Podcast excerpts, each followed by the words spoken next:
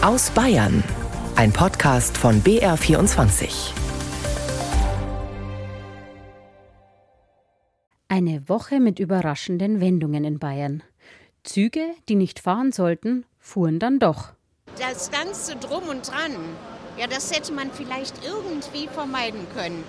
Gerissene Schafe im Donauries, aber nicht wie zunächst angenommen von einem Wolf, sondern von einem Hund. Und Regen ohne Ende, aber glücklicherweise fast kein Hochwasser. Und das ganze Wasser ist verschwunden. Jetzt können wir endlich auch von Grundwasserneubildung reden. Und damit begrüße ich Sie recht herzlich zum Wochenrückblick aus Bayern. Am Mikrofon ist Julia Grantner. Viele Bahnfahrer hatten sich auf einen ruckeligen Start in diese Woche eingestellt. Die Deutsche Bahn hatte einen 50-Stunden-Streik für den Wochenanfang angekündigt. Kaum ein Zug sollte fahren. Doch ein Gericht kippte kurzerhand den Plan. Dennoch gab es Chaos und Verwirrung an vielen Bahnhöfen. Die Deutsche Bahn hatte sich schließlich voll auf den Streik eingestellt und tat sich schwer, alle Züge anzubieten, gerade im Fernverkehr. Der Streikaufruf galt für andere Bahnen aber weiter, beispielsweise für die Bediensteten der bayerischen Regiobahn BRB, da diese unabhängig von der Deutschen Bahn verhandelt. Dazu der Chef der Eisenbahngewerkschaft EVG, Martin Burkhardt. Der Streikaufruf für die nicht bundeseigenen Bahnen, oftmals Privatbahnen genannt, die bleiben bestehen. Das betrifft die Transdev-Gruppe. Also wer von München nach Salzburg fahren möchte oder ins Berchtesgadener Land, ist nach wie vor betroffen. Diejenigen, deren Züge letztendlich aber doch wieder fuhren, waren guter Stimmung, so wie diese Passagiere am Münchner Hauptbahnhof. Sonst hätte ich heute nicht nach München fahren können und meine Schwestern treffen. Ich wäre daheim geblieben und hätte, wäre traurig gewesen, weil ich sie nicht sehen konnte. Wir wollten zuerst dann ähm, Auto, haben schon Auto gemietet gehabt, aber das haben wir dann doch nochmal gecancelt. Und sind jetzt froh, dass wir ganz normal mit unserem Zug fahren können nach Augsburg. Klar freuen wir uns. Wir fahren dann nach Venedig. Wir haben schon gedacht, wir müssen die Reise einstellen. Super. Der Familienurlaub findet statt.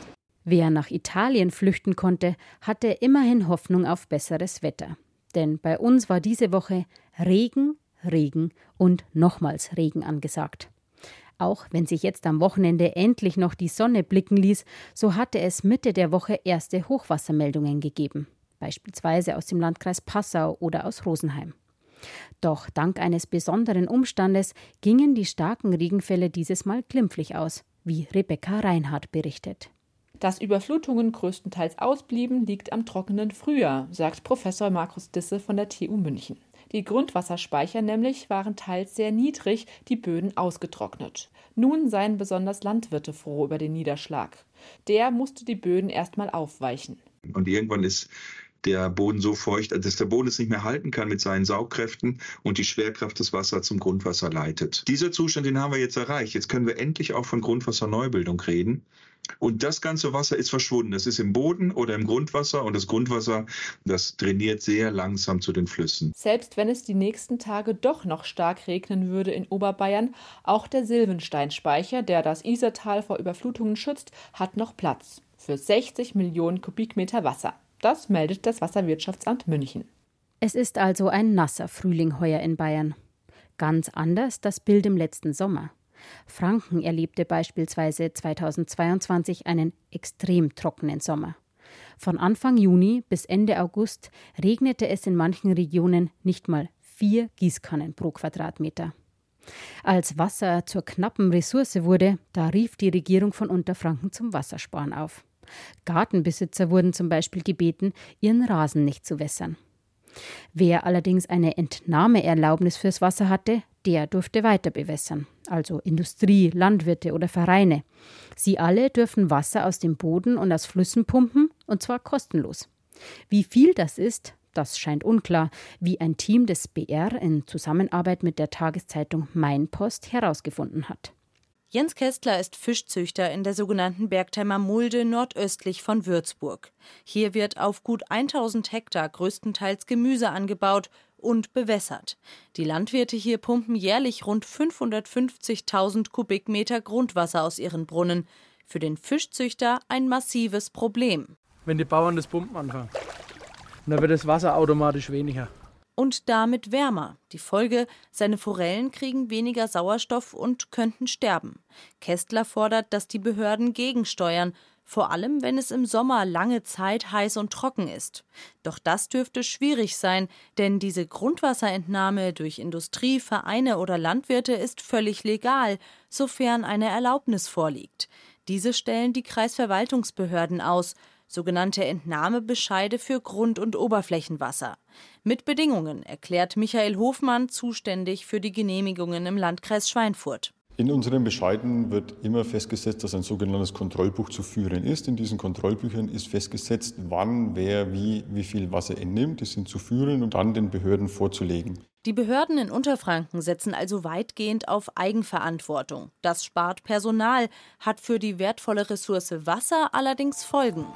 Rund 1750 Entnahmen aus Boden und Flüssen in Unterfranken nannten die Kreisverwaltungsbehörden für 2021. Bei 1000 davon konnten sie nicht sagen, wie viel Wasser am Jahresende tatsächlich entnommen wurde. Eine erstaunliche Datenlücke, wie ein Team des Bayerischen Rundfunks und der Mainpost bei einer gemeinsamen Recherche herausgefunden hat. Nachgefragt beim Bayerischen Umweltministerium heißt es, verantwortlich seien die Kreisverwaltungsbehörden, von denen Umweltminister Thorsten Glauber einen Zitat konsequenten und strengen Vollzug erwarte.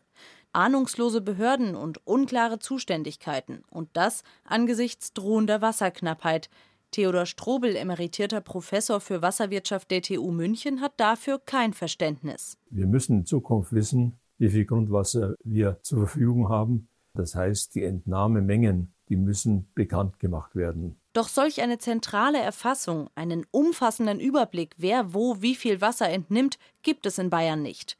Ganz anders etwa in Niedersachsen. Dort sind Informationen zu jeder einzelnen Wasserentnahme in einer landesweiten Datenbank transparent einsehbar. Ein Beitrag von Caroline Hasenauer war das. Und wir bleiben beim Thema Wasser.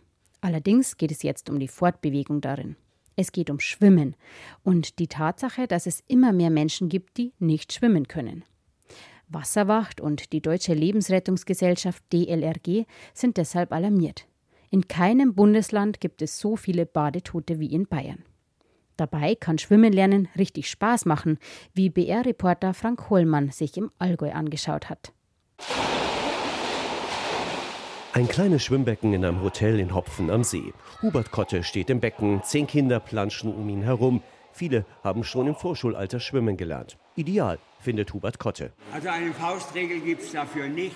Es gibt Kinder, die sind schon sehr bewegungsbegabt, früh mit ihren Eltern Wasser gewöhnt und kommen schon Wasser gewöhnt zu den Schwimmkursen. Andere wiederum haben lange gezögert und sind auch ängstlich die brauchen natürlich etwas länger. Nicht alle Kinder sind gleich, schmunzelt der Schwimmlehrer. Bei manchen kostet der erste Sprung ins Wasser einige Überwindung. Ich habe halt ein bisschen Angst gehabt, aber ich habe es einmal einfach ausprobiert und dann konnte ich schon schwimmen. Und das war halt sehr, sehr schön. Am Anfang ist es halt immer so, da traut man sich nicht. Bei mir war das auch so, aber wenn man mal den Kontakt zum Wasser hat und man sich richtig zurechtfindet, dann ist es für mich eigentlich okay. Zuerst war ich ein bisschen schüchtern, aber das Wasser hat mir irgendwie keine Angst gemacht. Ich war von Anfang an einfach eine Wasserratte. Doch die Wasserratten werden immer weniger. Laut einer aktuellen Studie der DLRG, der Deutschen Lebensrettungsgesellschaft, können 20 Prozent der Kinder im Grundschulalter nicht schwimmen. Das sind doppelt so viele wie noch vor sechs Jahren. Weitere 23 Prozent in Deutschland sind laut einer Umfrage unter Eltern unsichere Schwimmer. Erschreckend findet Rita von Reuen, Mutter eines der Schwimmkurskinder. Das ist absolut lebensnotwendig, heute schwimmen zu können, wie es auch früher war. Wir haben hier in der Umgebung unheimlich viele Seen und Möglichkeiten zu schwimmen. Und leider lernen es viel zu wenig Kinder, richtig zu schwimmen.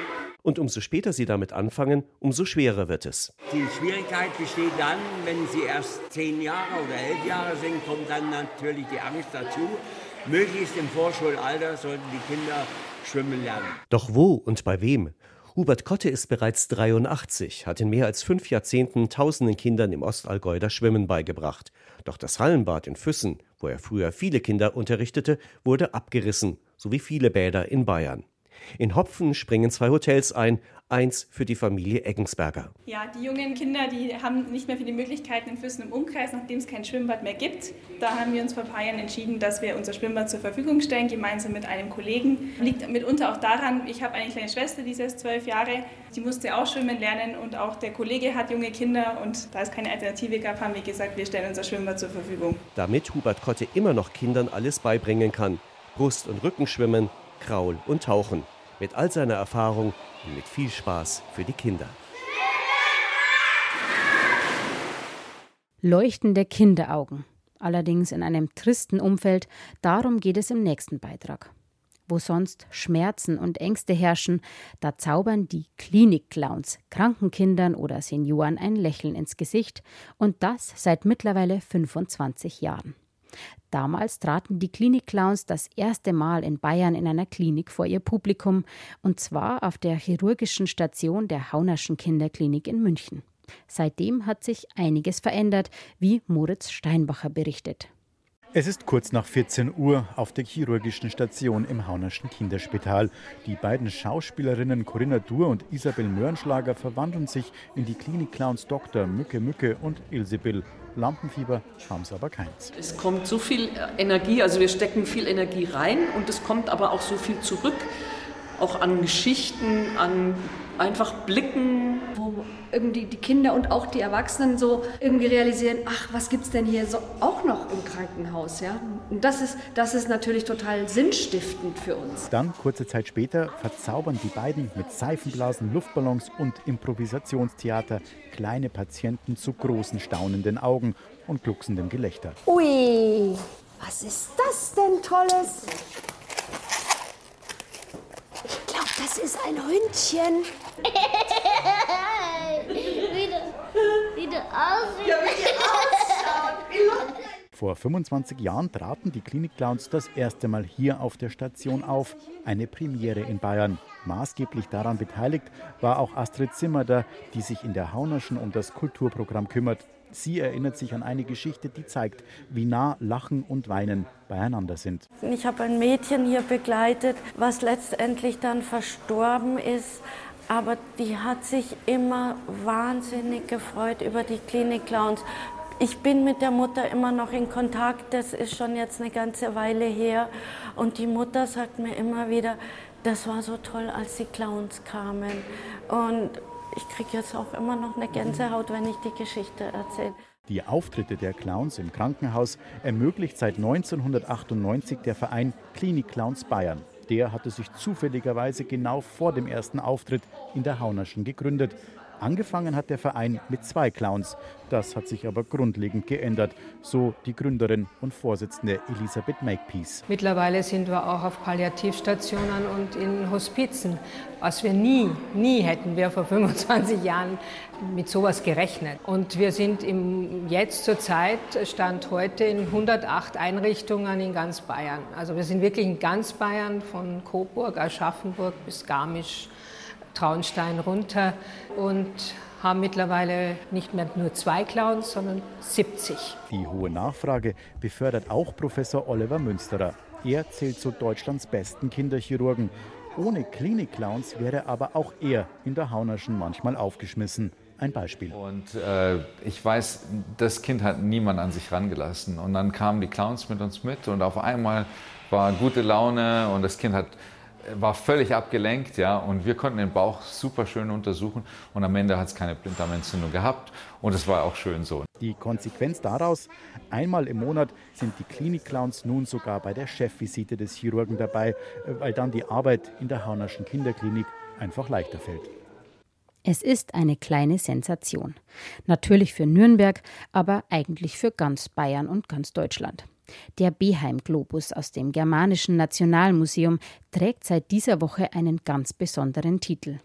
Er ist jetzt Weltdokumentenerbe. Das hat der UNESCO-Exekutivrat in Paris so entschieden. Annalena Sippel. Gut 530 Jahre ist er alt. Damit ist der Beheim-Globus der älteste erhaltene Globus der Welt. Ausgestellt im Germanischen Nationalmuseum in Nürnberg besticht er durch seinen Detailreichtum, Etliche kleine Zeichnungen von Wappentieren oder Fabelwesen sind neben den Inschriften auf dem Erdball verteilt. Die Würdigung durch die UNESCO als Weltdokumentenerbe sorgt im Museum und bei Generaldirektor Daniel Hess für Begeisterung. Großartig. Das ist, das ist eigentlich das, eines der schönsten Geschenke, was ich mir für Nürnberg und für das Germanische Nationalmuseum vorstellen kann.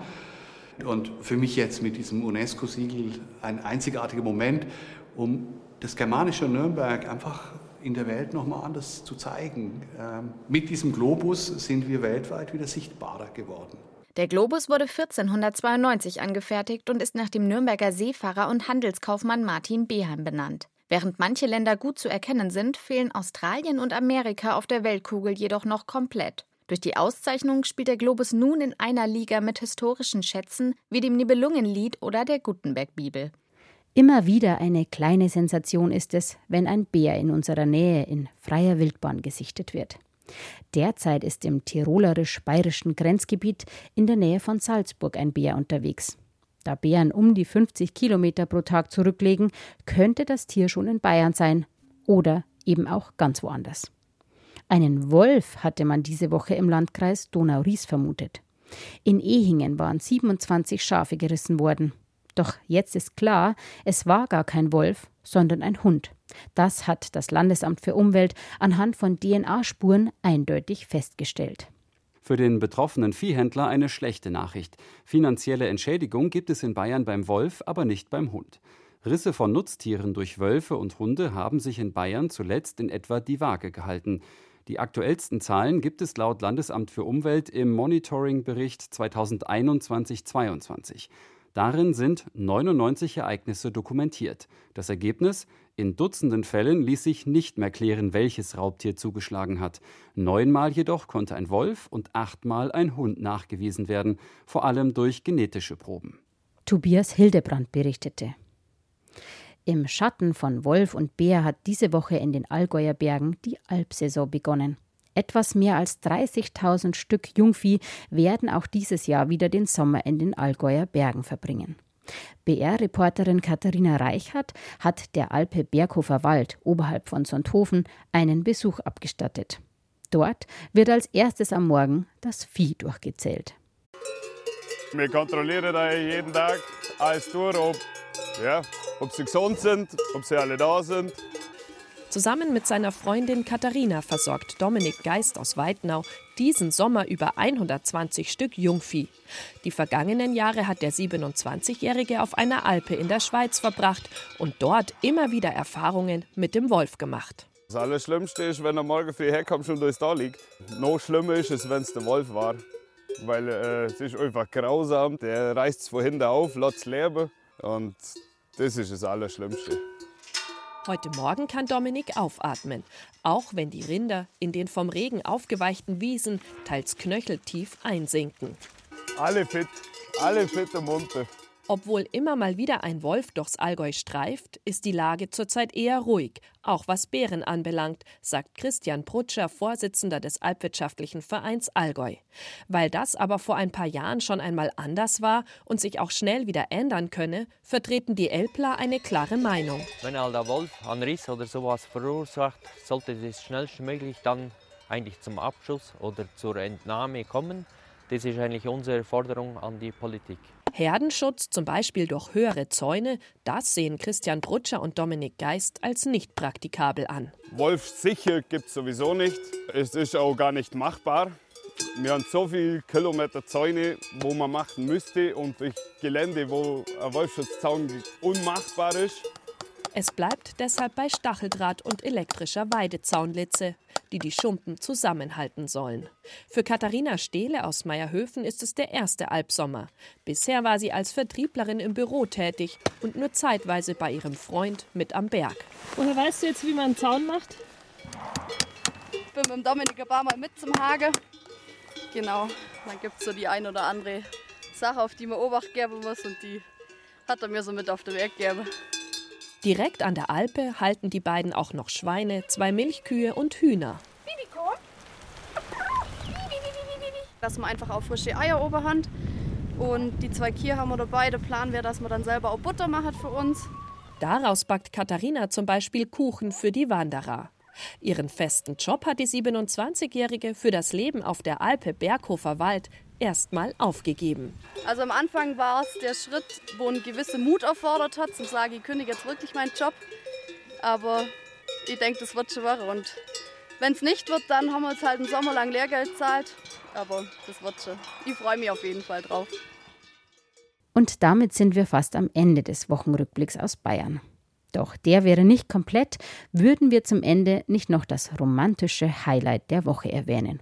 Auch wenn Bayern keine Monarchie mehr ist, die Adelshochzeit von Ludwig Prinz von Bayern und Sophie Alexandra Efekink gestern in München hat viele Menschen begeistert. BR-Reporterin Julia Binder war dabei bei der Hochzeit und berichtet über alles Wichtige.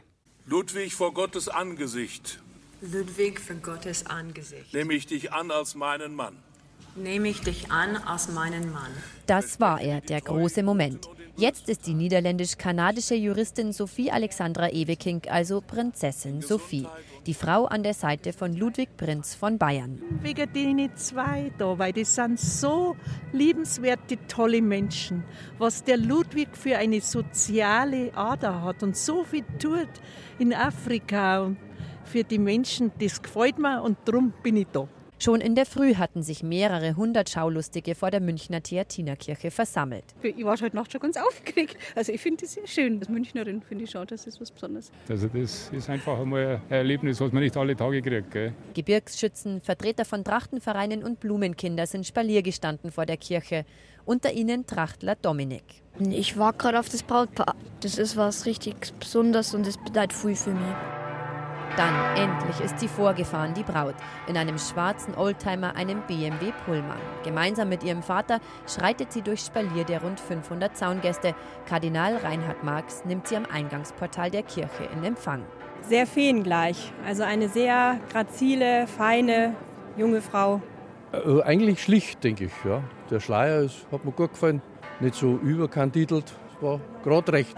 Und dann reißt auch noch der Himmel auf. Zum ersten Mal an diesem Vormittag zeigt sich die Sonne. Wir sind sehr beeindruckt. Und wie wir standen hier mit den Glocken und dem Bayernlied und dann wird auf einmal der Himmel blau-weiß und die Sonne scheint. Also es war ein bisschen wie Märchen, haben wir gesagt.